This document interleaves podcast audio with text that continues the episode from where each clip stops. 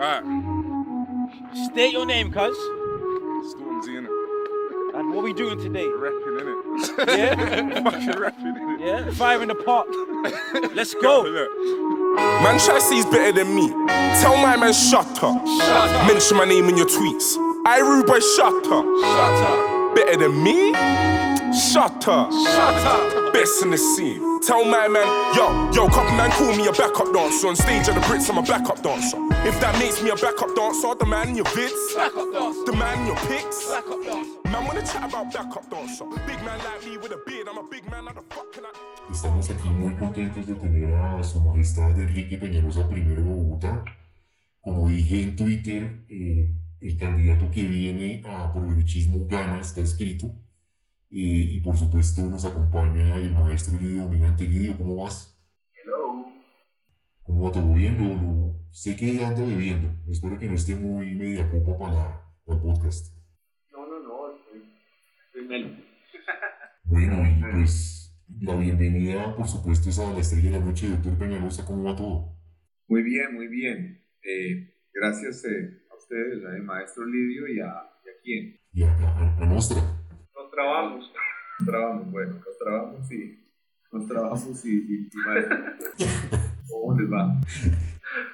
Bien, bien, muy contentos, muy contentos de tenerlo aquí en este espacio. Muchas gracias. Bueno, entonces, para no desperdiciar el tiempo, creo que estos días Lidio había estado recopilando unas preguntas de toda la fanaticada que tiene su majestad en Twitter. Entonces, Lidio, adelante. Bueno, doctor, entonces, eh, primero que todo, eh, yo le quería hacer la pregunta de rigor que tenemos muchas personas. ¿Usted por qué es tan seco? ¿Tan seco? Tan sexy. Ah, sexy. Ojalá fuera sexy, pero no, no, no me está pasando por la mente definirme así. Pero, Ah, mi mamá sí es fan suya. ah, eso sí, la gracias a Dios, pero su mamá cuántos años tiene, Porque- Mi mamá ya está como en los 75 y dice, ah, Ah, entonces ahí sí, gracias a tontote". Dios. Tengo unas mujeres maravillosas que, que son muy estimulantes y maravillosas, que son como mis contemporáneas o mayores que lo motivan a uno a veces y dígale a su mamá que le agradezco muchísimo, que, es, eh, que- que- eso me llena de energía buena. La dinámica del programa es que Nostra es el gomelo bogotano y yo soy el colombiano profundo de la economía semi-profunda de la provincia. Entonces hacemos aquí una correa de transición, ¿cierto? Entre el poder y como lo que dice la gente. Sí, la sí. gente me, me preguntaba, bueno, eh, yo, abrí las preguntas en Twitter y dije, ¿qué quieren que le preguntemos al doctor? Y casi todo el mundo decía lo mismo. ¿Y usted por qué odia el carro? No, yo no vi el carro, pero de verdad quiero aprovecho para hacerle eh, propaganda a un libro que acabo de sacar, que es muy, muy importante para mí, que se llama Ciudad, Igualdad, Felicidad. Este no es un libro de campaña, este es un libro con base en lo que yo he venido estudiando, leyendo, imaginando, soñando, aprendiendo como alcalde, trabajo por todo el mundo, leyendo, y ahí hablo mucho de todo ese tema, el tema del carro. Nosotros inventamos el placa y, y el día sin carros y demás. El tema de, las, del carro es simplemente aritmético, no es ideológico. Hoy en Bogotá, por ejemplo, solo 14% de las personas que van al trabajo usan el carro. 14, y con 14 ya tenemos semejantes trancones. Eh, pero además de eso, la realidad es que los carros eh, si nosotros tenemos que la democracia, democracia es que todos los ciudadanos son iguales ante la ley. Y todos los ciudadanos son iguales, yo realmente creo que ese es el artículo más importante de las constituciones, casi que todos los demás sobran. Entonces, claramente, una persona a pie, peatón, tiene derecho a la misma cantidad de espacio en la vía que una que va en un carro de lujo. Y una persona que va en una bicicleta vieja tiene derecho a la misma cantidad de espacio en la vía el que en el carro. Y un bus con 200 pasajeros tiene derecho a 200 veces más espacio que un carro con una persona. Entonces, pero los carros además generan para las ciudades, si hay muchos, generan unos trancones y contaminación y la gente no se mueve. Y si hay pocos, van muy rápido, matan, matan gente. Eh, El tema de los carros, para comenzar, a uno le parece que han estado siempre. Sin embargo, tenemos ciudades, hace 7, 8 mil años tenemos ciudades y a veces ciudades espectaculares y carros solamente los tenemos hace como 110 años más o menos, ¿no? Eh, hace nada. Y nosotros durante 5.000 o 6.000 años hicimos ciudades para la gente. Los niños caminaban en la calle sin ningún temor, sin ningún temor. Y de repente aparecieron los carros y comenzamos a hacer ciudades. Fue más para la movilidad de los carros que para la movilidad de los niños. Entonces, es importante recordar que aún antes de los carros había vida civilizada. Porque si uno mira las fotos de lo que era, por ejemplo, París, o Berlín, o Londres, o Nueva York, en 1900, eran ciudades espectaculares, pero ciudades espectaculares, no solamente arquitectónicamente eran espectaculares en parques, sino que había ciencia, había literatura, había música. Es decir, no es que viviéramos en las cavernas y, y la vida era posible. Y por ejemplo, algo muy interesante, las casas más lujosas de, de las ciudades estaban sobre la vía principal, sobre la vía principal, sobre la mayor vía, ahí estaban las mansiones de los ricos y demás, los apartamentos. Eh, apenas aparecieron los carros, eh, la gente salió corriendo, digamos, en los, en los edificios en, en París eh, o, o, en Europa, el apartamento más caro era el del primer piso, y de ahí para arriba hasta que en el último piso vivían eran lo que eran los, los cuartos de las empleadas, el champ de bon, que llaman, ¿no? Eran muchos cuarticos pequeños, las guardillas que tenían un baño compartido, un inodoro compartido eh, entre los 20 habitaciones, pero entre más abajo era más lujoso el apartamento y apenas aparecieron los carros pasó todo lo contrario.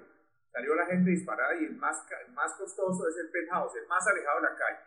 Cuando no salieron los ciudadanos de ingresos altos a irse por allá lejos y, no, y los apartamentos del primer piso eran, eran caros, no, pues eran los más caros no porque no hubiera ascensores, porque el primer ascensor eh, comenzó, apareció en una feria mundial de Nueva York por allá en 1850, era del señor Otis que lo presentó y hubo apartamentos, y hubo, y hubo ascensores por muchos años, por 60, 70 años y los, y los apartamentos más caros seguían, seguían siendo los del primer piso. Entonces, todo eso es un cuento muy, muy, muy, muy largo. Yo creo que los carros son maravillosos. Los carros son maravillosos para este paseo, espectaculares.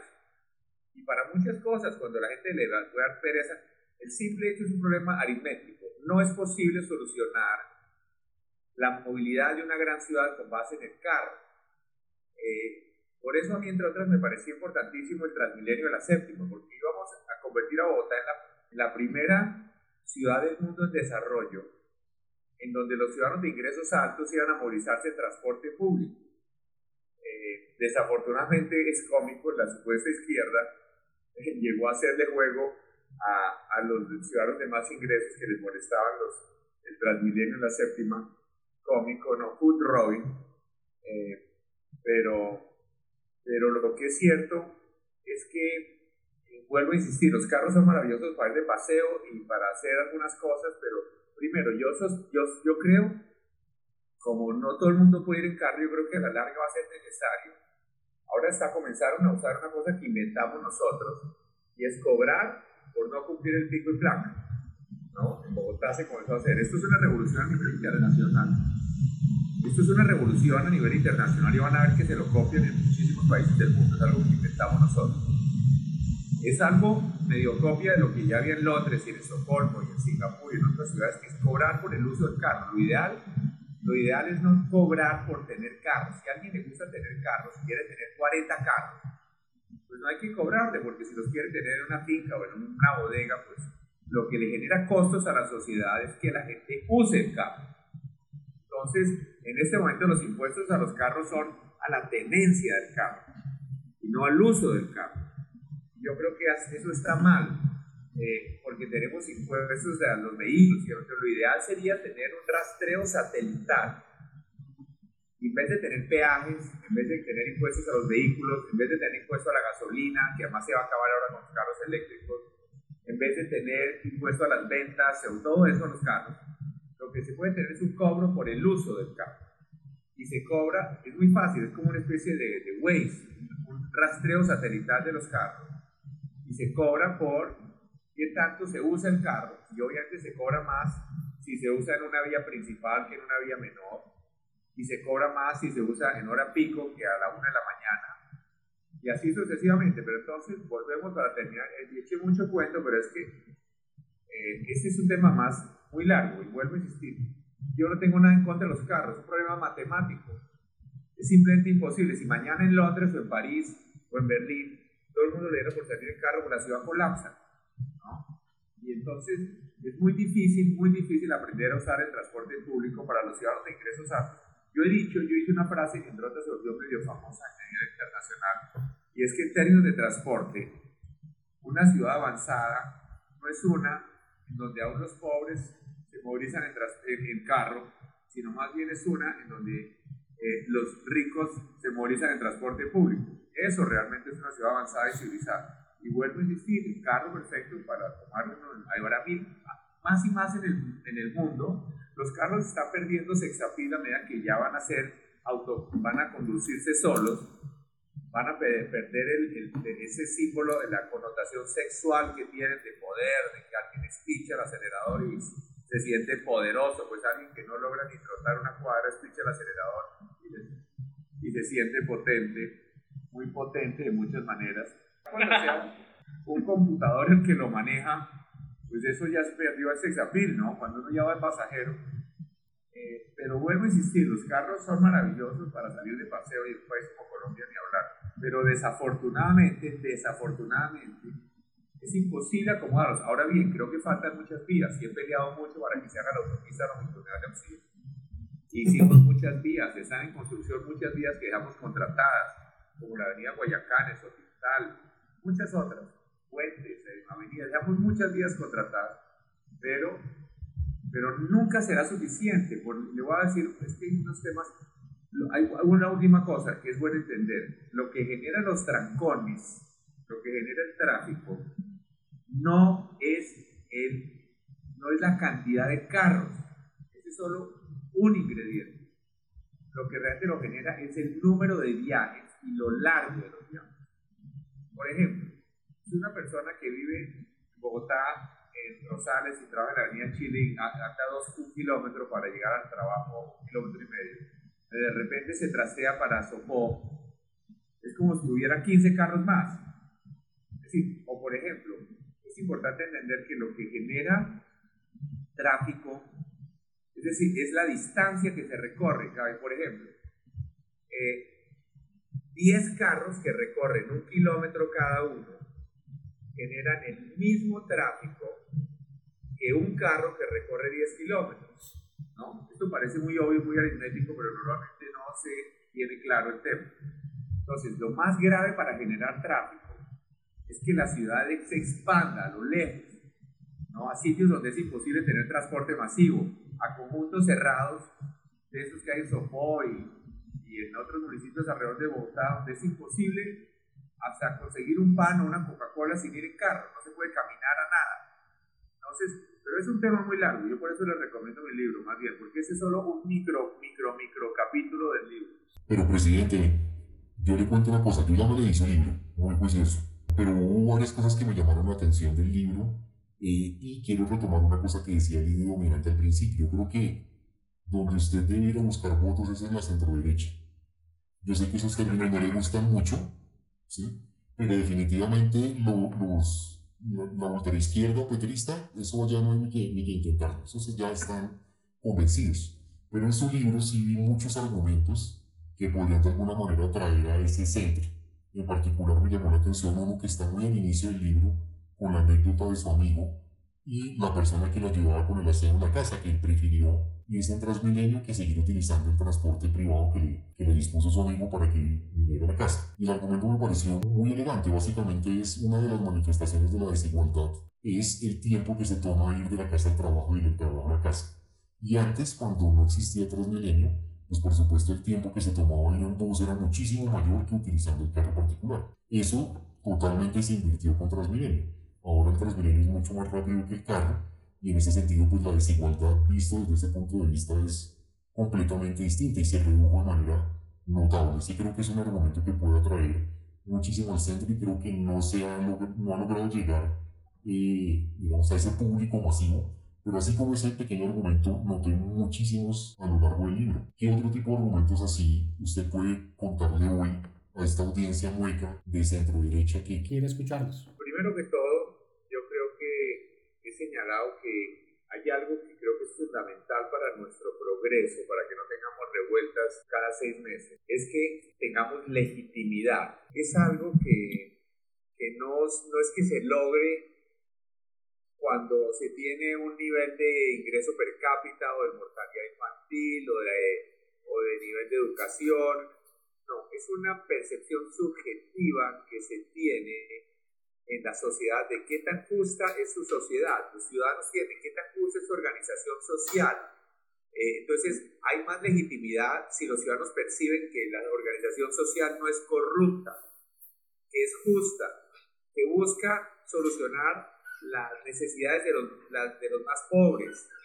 Eh, en fin, entonces, eh, esta legitimidad creo que para que se entienda, para, para que se tenga la legitimidad, la legitimidad además es esencial para que no solo para que no haya revueltas, sino para que la gente obedezca la ley. Para, para que esa legitimidad exista se necesita que los ciudadanos entiendan cómo... No estaban grabando ustedes, veo. Para que esa legitimidad exista, es indispensable que los ciudadanos tengan claro que por qué se adoptó la economía de mercado, que entiendan cómo funciona la economía de mercado, que la economía de mercado se adoptó no porque le sirva a los ricos, sino porque es la mejor manera de administrar los recursos de la sociedad. Más aún, yo digo que los grandes empresarios realmente ellos son parecidos al gobierno, administran recursos de la sociedad. Más aún, la propiedad privada no tiene nada de sagrado. No tiene nada, porque hay gente, ah, es que la propiedad privada es sagrada. No, la propiedad privada la adoptamos simplemente porque era la mejor manera de administrar los recursos de la sociedad. Y es mucho mejor que las empresas las administren unos dueños que si las administra el gobierno, que es ineficiente y politizado y demás. Entonces, eh, por ejemplo, si alguien gana 100 millones de dólares al año, un gran empresario, y hay unos que pues, ganan mil o más, eh, pues por extravagante que sea, se gastará un millón de dólares al año. Y los otros 999 los reinvierte. Entonces, realmente lo que está haciendo es administrar los recursos de la sociedad y los administra mejor de lo que los administraría el gobierno, porque expropiamos a los mil más ricos de la sociedad, pues mejora la distribución del ingreso al día siguiente, mejora el Gini. Y nadie está mejor, porque no hay ni más empleo, ni mejores salarios, eh, y al revés, estamos peor porque una empresa en manos del, gobierno lo que tiene es, empieza a tener eh, dos veces más eh, empleados de los que necesita para funcionar, empieza a perder eficiencia, no nombran a los mejores, sino a los que tienen recomendación política de algún congresista. Entonces la sociedad pierde competitividad, produce menos, produce menos calidad, etc. Todo este tema eh, de, la, de la legitimidad y de, la economía de mercado. Entonces, el, el libro lo que dice es lo siguiente, la economía de mercado la adoptó la sociedad en el mundo entero y la economía de mercado necesariamente necesita generar desigualdad, es inevitable, porque necesita que algunas empresas tengan éxito, que otras se quiebren, necesita que unas personas ganen más, que otras ganen menos.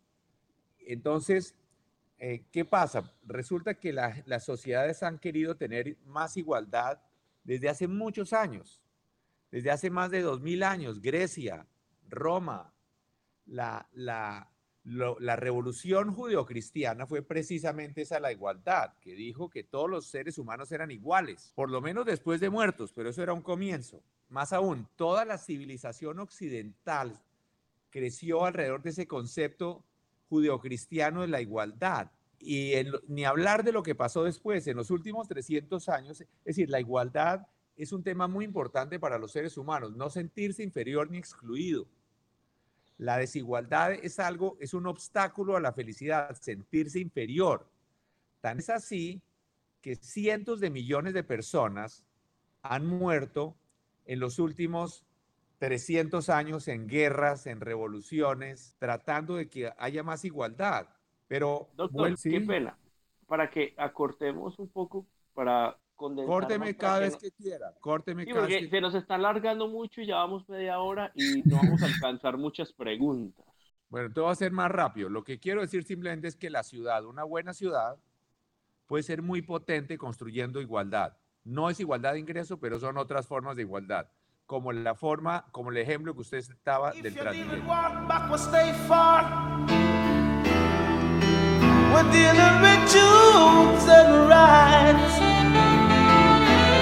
Come some more into my side.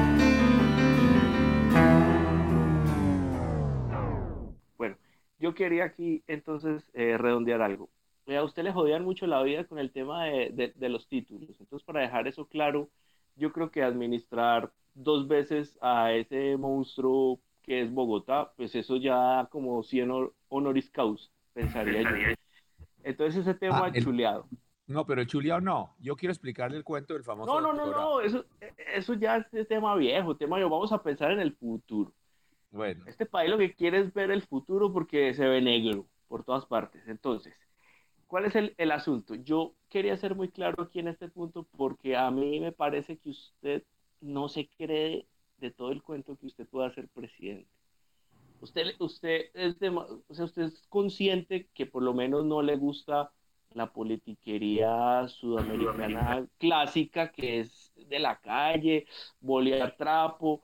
Eh, Es cierto, a la gente le gusta eso, lo acabamos de ver en Perú, lo vemos en cada manifestación de Petro, o sea, es, es idiosincrasia latinoamericana. Y, y todos sabemos que usted es consciente de que no, no, no es de ese estilo. Usted tiene un estilo que es más gerencial, administrativo, técnico, etcétera. El, el tema es que yo lo que veo es que usted en el fondo, usted le gusta el intento, quiere aportar desde cualquier punto, pero usted no se cree de todo el cuento que, que pueda ser presidente y me parece que en el urismo no lo quieren mucho porque allá les gustan los mayordomos y usted es una persona eh, con mucho criterio que no se deja de nadie. Entonces, allá en el urismo, eh, eh, es cierto, allá todo el mundo tiene que cerrar filas con lo que diga el doctor Uribe. El tema es que allá no lo quieren mucho por eso y también porque usted no fue opositor al proceso de paz. Entonces yo lo que veo es que usted está en una situación bastante incómoda que nosotros le decíamos antes de empezar el programa que aproveche toda esa cantidad de gente como nosotros que no nos sentimos uribistas, que nos da terror eh, eh, que llegue mañana el chavismo en cuerpo ajeno con Gustavo Petro. Entonces queremos que, que nos den luces, queremos ver el futuro, porque la verdad, la verdad es que todo el mundo está muy preocupado, pero mucho. yo sí creo que puedo ser presidente, pero eso depende de muchas cosas, ¿no? Lo que sí no estoy dispuesto es a vender el alma o a... Hay veces le dicen, no tiene que decir esto o hacer esto. Y digo, no, hasta allá no, porque... Claro, por eso es que usted no lo quieren en el uribismo del todo. Les cae bien, usted les cae no, bien, pero pero allá yo- gustan lo- lo- los que obedecen. Eso Yo es lo que no, no me refería, no me refería al uribismo, sino en general. Es, es cierto que yo he preferido, por ejemplo, yo no, no he querido eh, ser, ser ministro, ni, ni embajador, ni cosas de esas cuando han sido amables conmigo ofreciéndome cargos, porque yo sí creo que para hacer lo que hay que hacer en el gobierno hay que pisar callos y hay que tomar decisiones impopulares. Y entonces, ¿qué tal uno de ministro? Entonces el, al presidente le molesta lo que uno está haciendo y, lo saca. Pero lo que yo, yo sí creo que eso depende mucho de las circunstancias. Yo sí estoy convencido que en Colombia hay mucha gente, y yo no estoy hablando aquí de grupos políticos de un lado o del otro.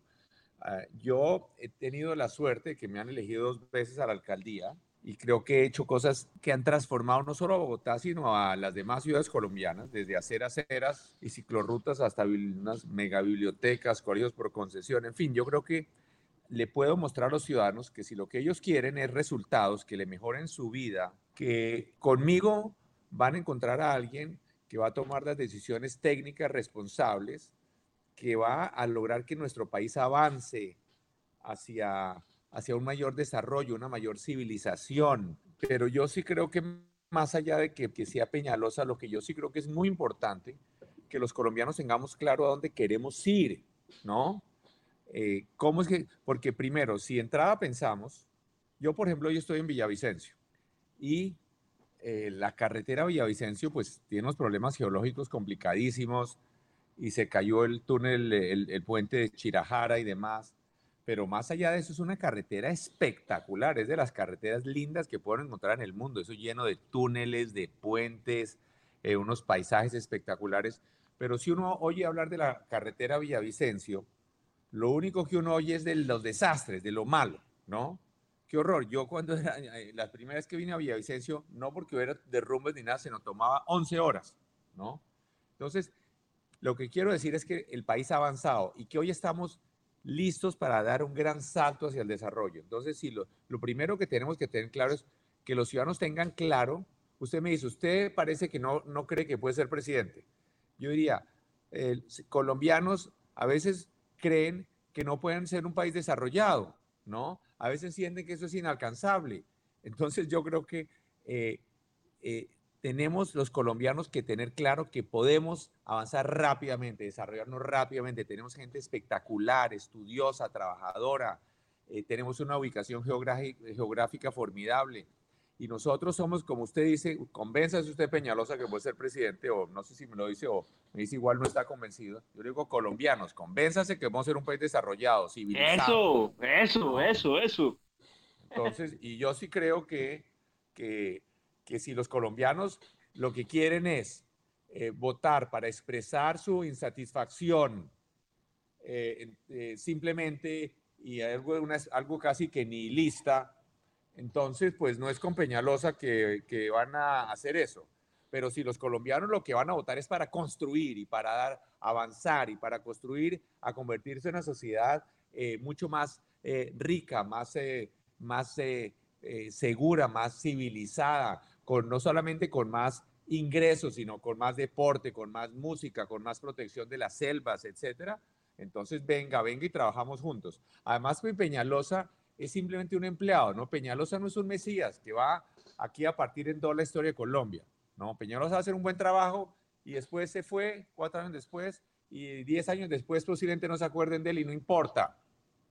Pero lo que sí tenemos es que los colombianos convencer de que realmente podemos ser un país desarrollado con todo lo que eso implica, en cumplimiento de las normas, en, eh, en, eh, en estudio, en, eh, en, en, aprendizaje de música, de pintura, de, en, es una sociedad que lea, que, que nos comportamos, en fin.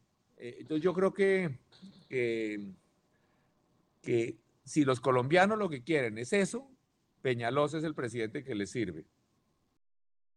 Excelente, presidente. Presidente, otra pregunta cortica. Eh, por supuesto, nadie llega a la presidencia sin hacer alianzas y hemos visto que se ido acercando eso que se llama la coalición de la experiencia con, con Fico y con Echeverry. Pero hablando con Lidio, yo pensaba lo siguiente. Creo que Echeverry, por más de que es muy bueno, no lo conoce mucha gente por fuera de algunos círculos muy citadinos. Creo que Fico no tiene la, la cancha y los doctorados que dan haber manejado dos veces a esa bestia que es Bogotá. Y eh, de Alejandro Gaviria, pues es visto como un profesor loquito afeminado. Entonces, eh, ¿usted cree que podría llegar a liderar esa, ese, centro, ese centro derecha?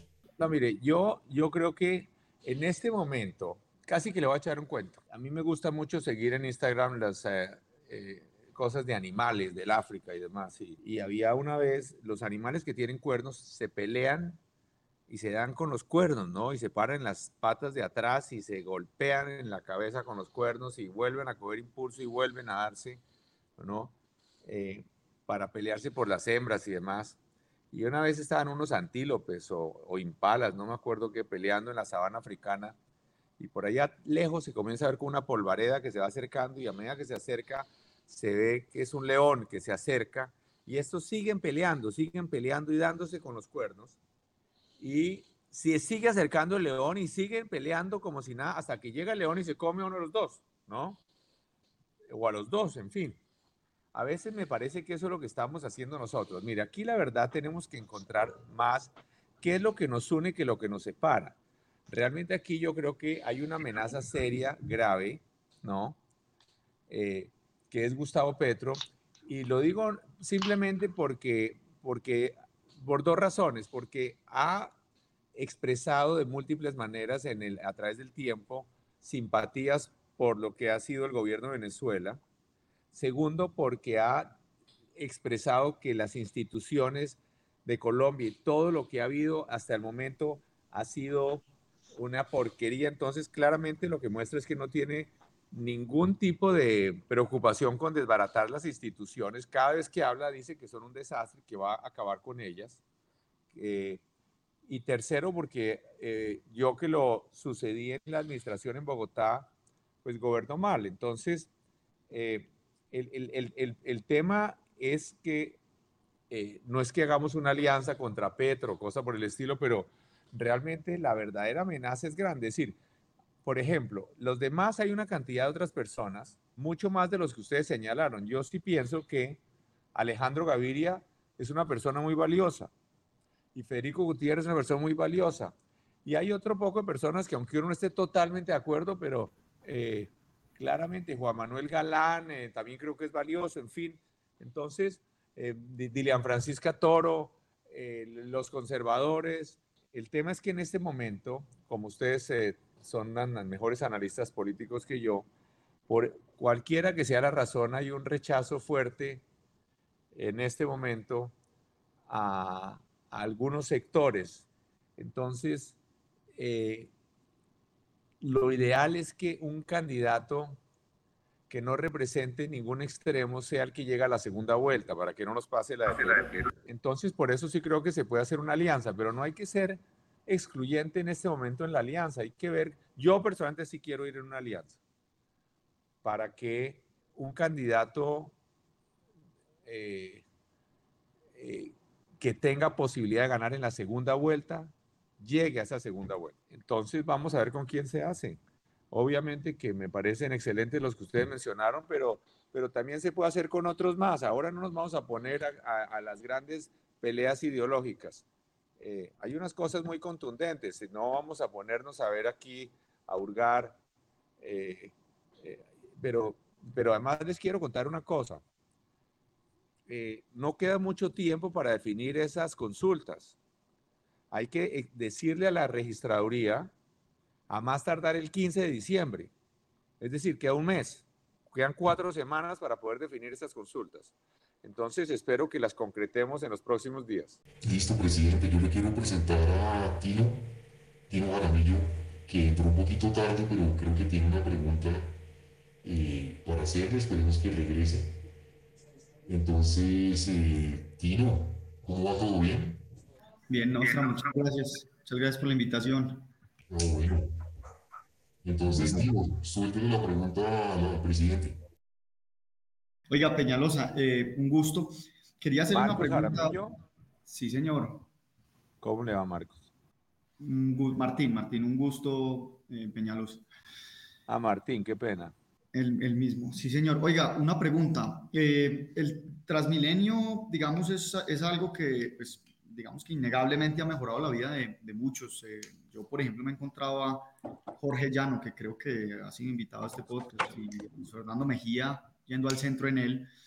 Pero, pues, la percepción que tengo es que a nadie le gusta. Es que las cosas cuando, eh, por ejemplo, las ha hecho usted han sido bastante impopulares, sean buenas, regulares o malas y cuando se acerca pues a Colombia, pues es mucho más duro porque hay un Congreso mucho más difícil que lo que puede ser el, el Consejo y pues hay mucha reforma dura por hacer. ¿Cómo vamos a, o cómo haría usted para, para pasar esas reformas? Yo no sé si, si la pensional, la laboral o pues, la tributaria que, que, que mejore los impuestos eh, con tanta impopularidad y, y, y, digamos con una carga tan difícil eh, de quienes no estamos del lado más políticamente correcto. Bueno, mire, yo he sido elegido dos veces como independiente y hemos logrado trabajar con el Consejo y sacado adelante reformas porque yo sí creo que es hay primero hay, hay unos así como así como hay muchos congresistas que, que quieren ese prebendas y cargos donde puedan hacer negocios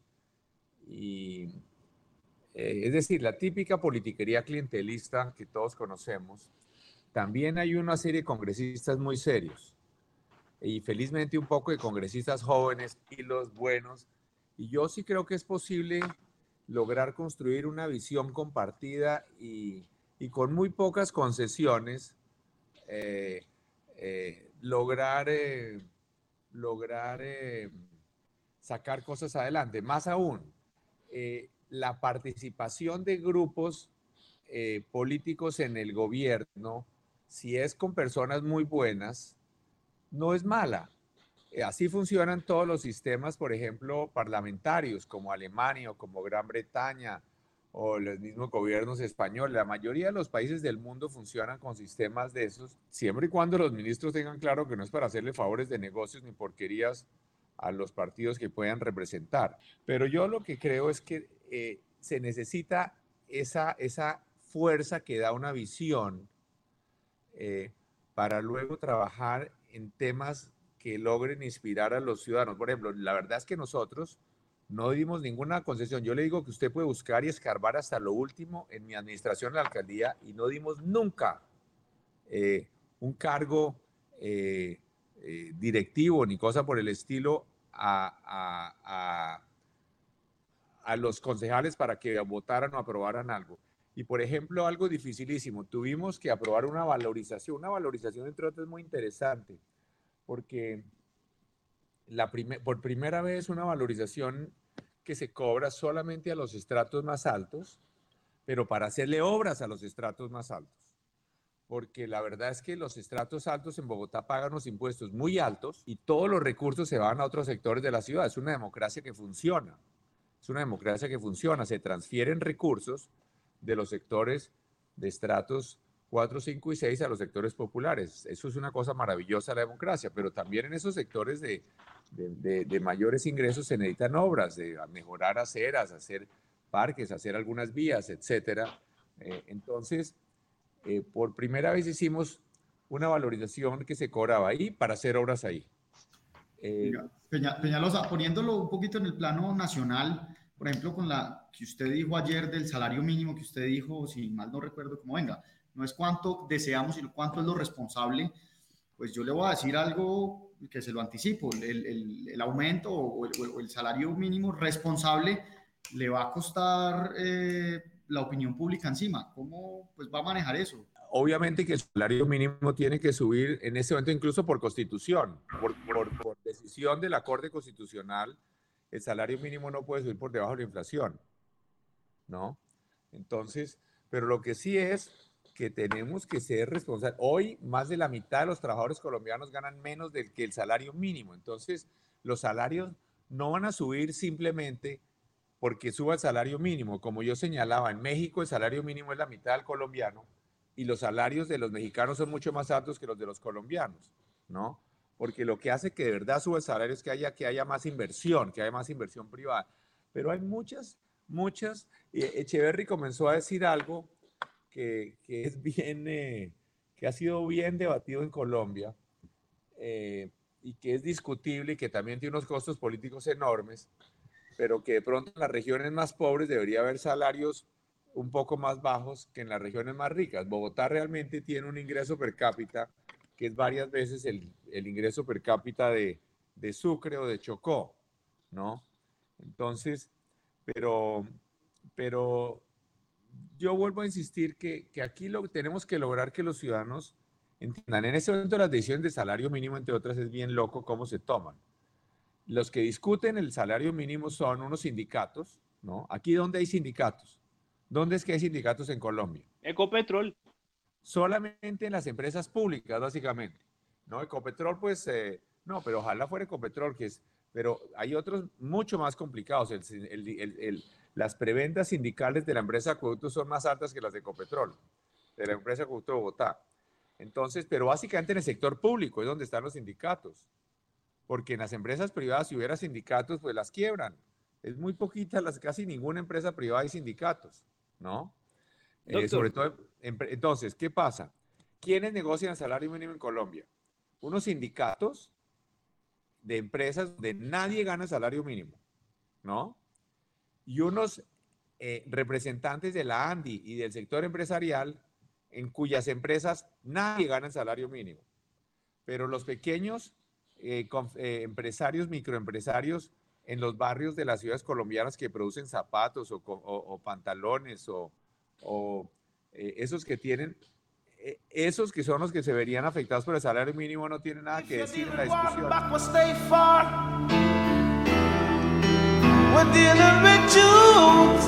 And.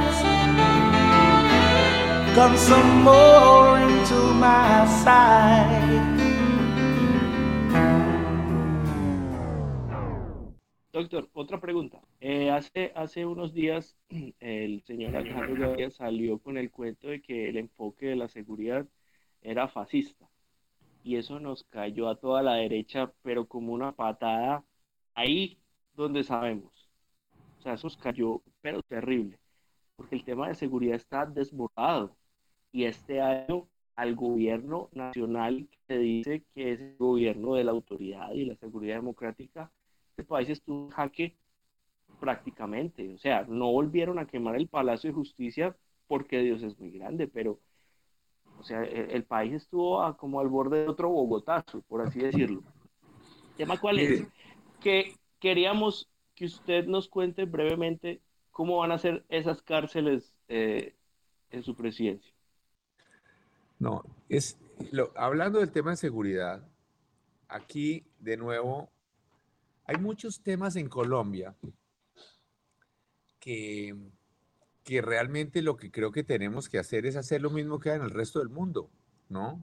Porque es que a veces uno dice es que tiene que ir a, a ver cárcel, entonces dice, no, es que eso es populismo punitivo.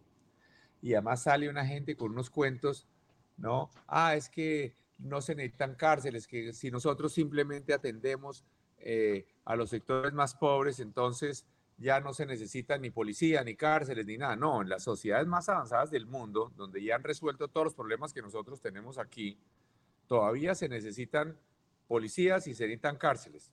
Entonces, eh, lo primero es que aquí de lo que se trata es de hacer lo mismo que se hace en cualquier otro país civilizado, eh, de sancionar a los delincuentes por los mismos delitos y de la misma manera, porque si no hay seguridad, es decir, las sociedades se organizaron alrededor del tema de la seguridad, eso es lo más importante para cualquiera, más aún.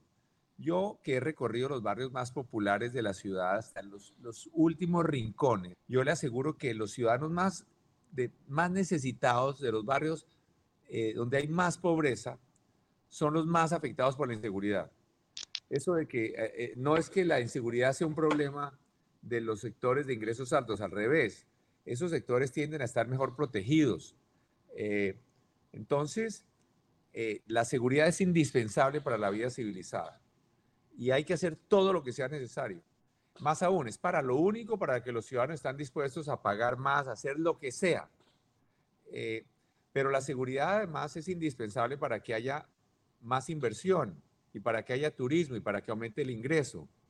Entonces, ahora bien, yo básicamente, hay, para no entrar en las grandes reformas que hay que hacer, yo siempre señalo tres cosas muy rápidamente. Primero, el crimen que hay en Colombia es un crimen organizado de empresas, porque a veces pareciera que es, es de, un- de- unos jóvenes eh, que salieron a robar para llevarle almuerzo a la abuelita. No, son empresas. Ustedes vieron el atraco que hubo ahorita en Medellín, fue aterrador. 50 personas haciendo un atraco, una, una empresa del crimen. Pero los que roban celulares y demás son empresas.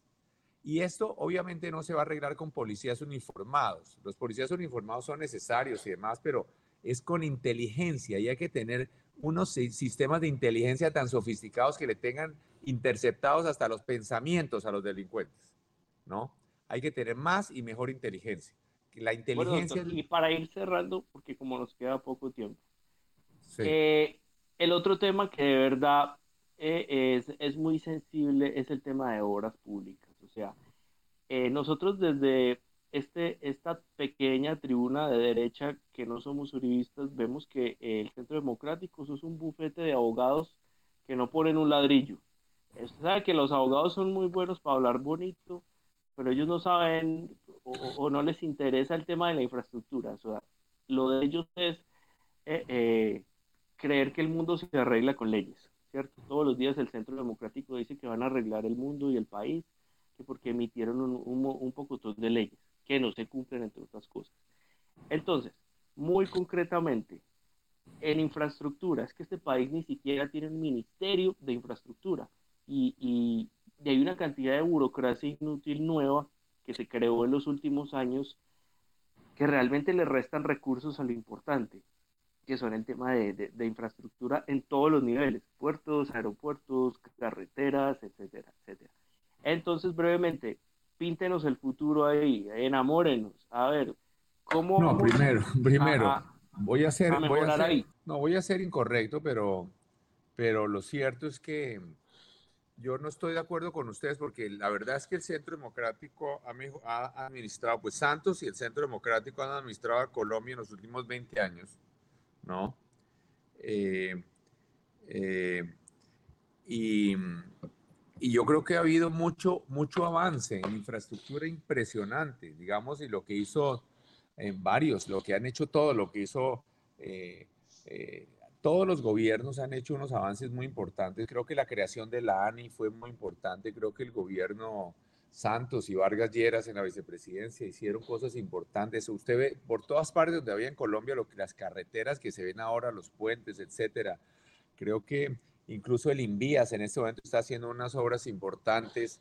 Eh, creo que lo que se ha hecho en aeropuertos también ha sido muy importante. Entonces, eh, pero falta muchísimo. Aquí yo creo que en eso de las obras, yo que lo he vivido, uno tiene que estar encima del tema, porque yo he visto Eh, también eso que, es, que en este eso gobierno es. uno ve que se traban por todo, ¿no? Se traban a veces porque el gobierno le da susto poner unos peajes o se traban porque por las cosas más, es que ni le cuento los- las cosas por las que yo he visto que se traban proyectos.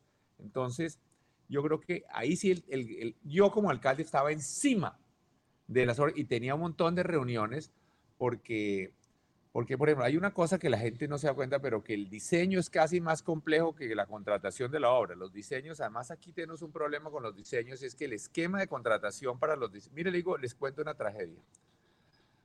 Se hace una licitación para diseños y entonces resulta que eh, hay unas empresas realmente muy poco que ganan, que ganan la licitación, ¿no? Y eh, son unos paquetes cuando están haciendo los diseños y uno le toca poner a las mismas entidades, digamos en ese caso la alcaldía, a que hagan el trabajo de los señores, porque si yo les decreto la caducidad, si yo les decreto la caducidad, pues me quedo sin hacer la obra, ¿no? Me quedo sin hacer la obra porque me toca volver a armar otra licitación, etcétera, y se me acabó el gobierno. Y lo peor, pero si no se la decreto, lo que hacen estas empresas de pésima calidad de diseño es que ya tienen más puntos para calificar, para ganarse más licitaciones hacia el futuro, ¿no? Entonces ahí hay un problema, pero hay que estar encima. Yo personalmente estar encima porque muchas veces las obras se trancan, es por, porque unas u otras entidades las trancan. Es decir, en el gobierno para que una obra se pueda hacer tiene que intervenir decenas de entidades, muchos ministerios, muchas entidades. Y entonces a veces los, los primeros, los principales obstáculos a los proyectos son las mismas entidades del gobierno. Como dicen, he encontrado el enemigo y somos nosotros.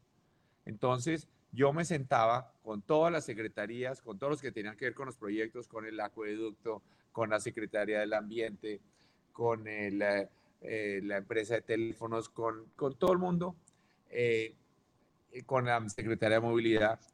Yo creo que ahí tiene uno que tener gente que esté obsesiva con que se hagan las cosas, gerentes que sean obsesivos para destrabar los proyectos y que se hagan, ¿no?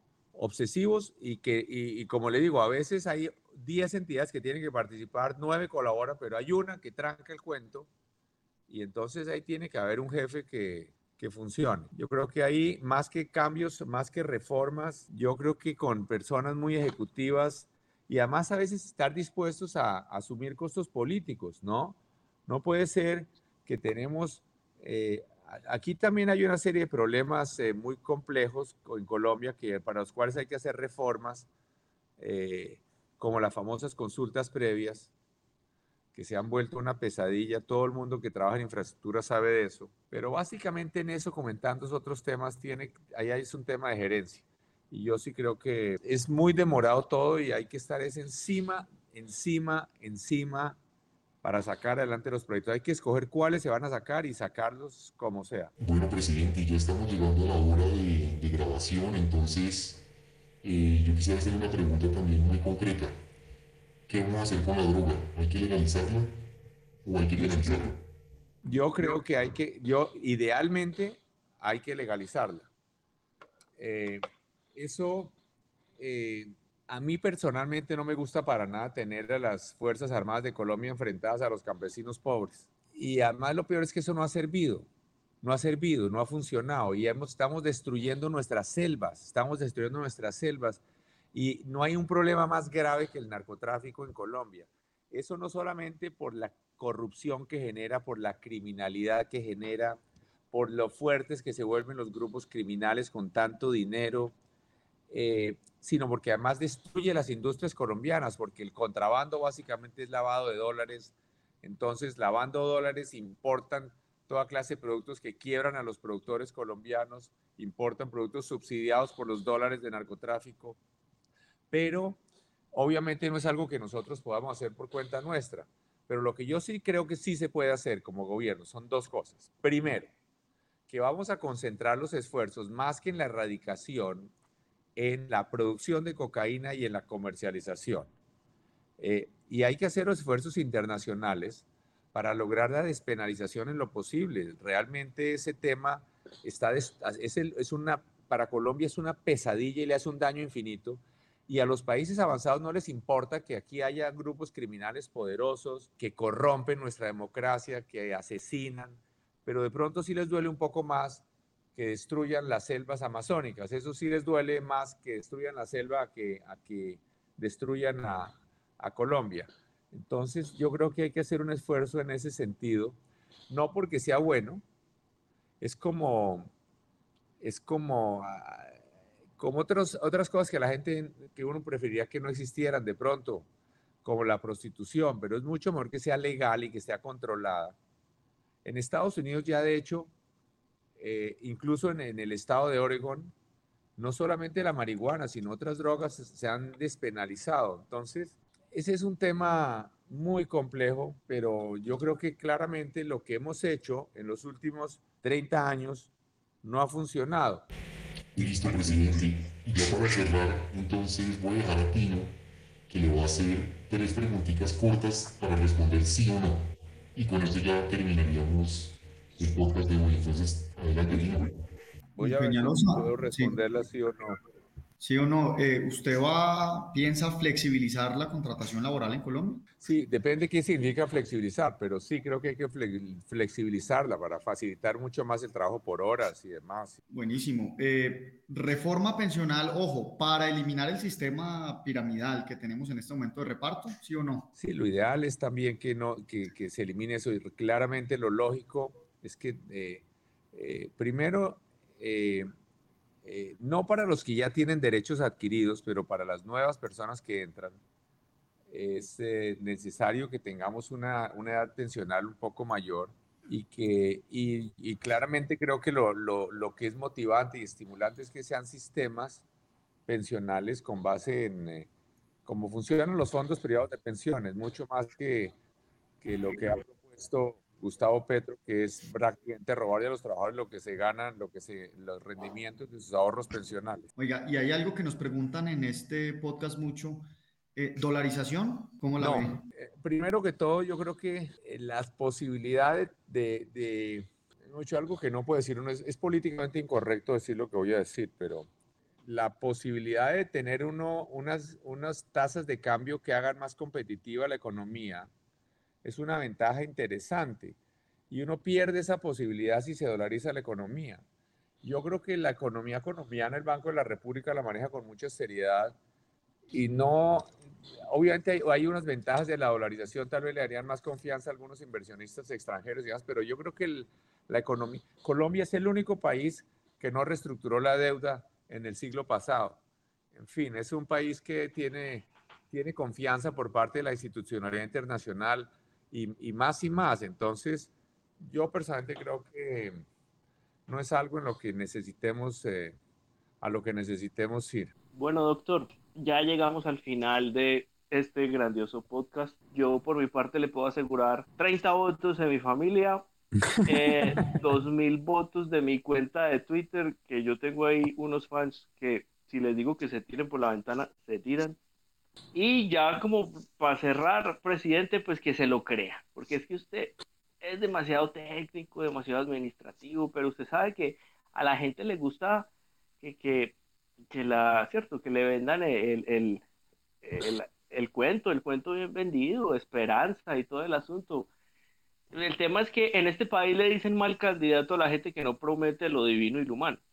Y entonces a veces ese exceso de sinceridad pues es poco vendedor. Entonces trate, es cierto, de venderle un poquito de esperanza a la gente porque el pesimismo se siente, se siente bien fuerte. Yo trato de vender optimismo, de seguir, trataré de seguir los consejos, yo, pero al revés, lo que yo trato de convencer a los ciudadanos es que estamos que estamos muy cerca de poder dar un gran salto hacia el desarrollo, que hoy tenemos unas condiciones extraordinarias y que los que, como decía yo hace un rato, gracias a lo que ustedes sugerían, los colombianos, todos tenemos que creernos el cuento. Nosotros podemos realmente, eh, estamos posicionados en este momento, si nosotros nos ponemos ese propósito, la transformación de este país en un tiempo muy breve puede ser impresionante. Podemos volvernos un país mucho más parecido a lo que hoy es un país desarrollado que a lo que es la Colombia de hoy, pero también es fácil descarrilarse. O sea que vamos a meterle toda el alma y gracias por, por su entrevista, gracias por su apoyo y por estar seguros que vamos a darle con toda el alma